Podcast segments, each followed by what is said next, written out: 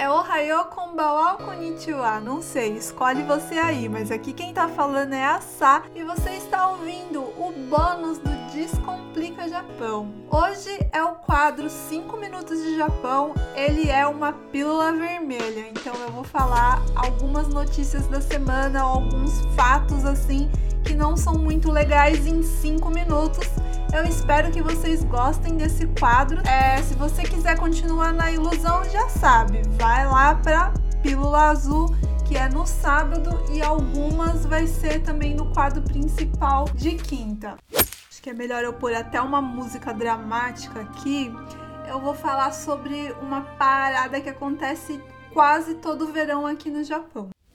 É, é muito comum, não sei porquê, tá? No verão é, acontecer esfaqueamento aleatório em trem, é, na estação, no Shinkansen.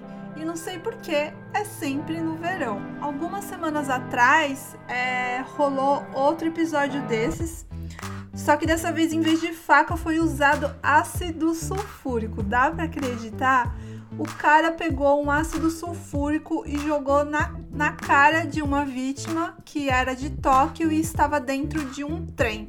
É, ele acabou atingindo duas pessoas, quer dizer, me enganei. Ele acertou no rosto e no ombro o homem, que é a vítima principal, que sofreu queimaduras seríssimas e a outra vítima, ela escorregou porque escorreu, parece que no chão e pegou na perna dela e foi uma mulher e ela ficou com algumas queimaduras na perna também. O agressor já está preso. Um outro caso que teve ainda em agosto foi quando ainda estava tendo os Jogos Olímpicos e houve um ataque com faca em Tóquio que causou 10 feridos. O agressor foi um japonês de cerca de 30 anos e foi rapidamente detido, porque ele mesmo se entregou.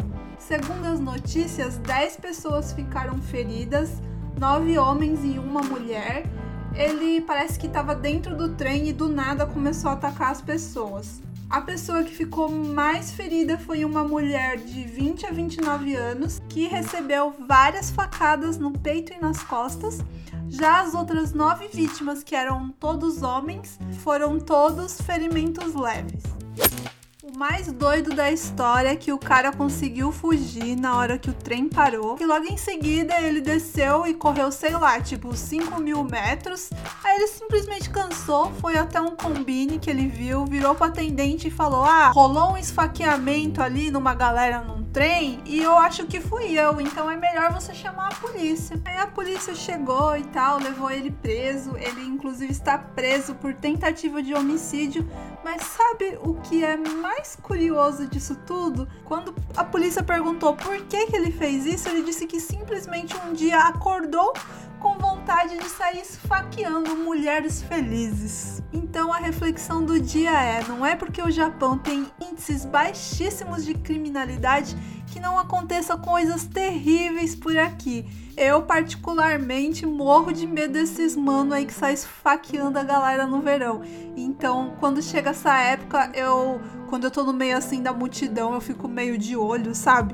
Pra ver se não tem nenhuma pessoa agindo de uma maneira meio suspeita. Eu sei que na maioria das vezes, por eu ficar assim procurando essa pessoa, eu que pareço suspeita, mas enfim, é melhor prevenir do que tomar uma facada ou jogarem ácido na minha cara de graça, né? Inclusive, quando eu era adolescente, uma vez eu tive que fugir de um maluco no trem. Ele me viu com uma menina que tinha os olhos verdes assim e parecia muito ser estrangeira. E simplesmente ele cismou com a nossa cara dentro do trem.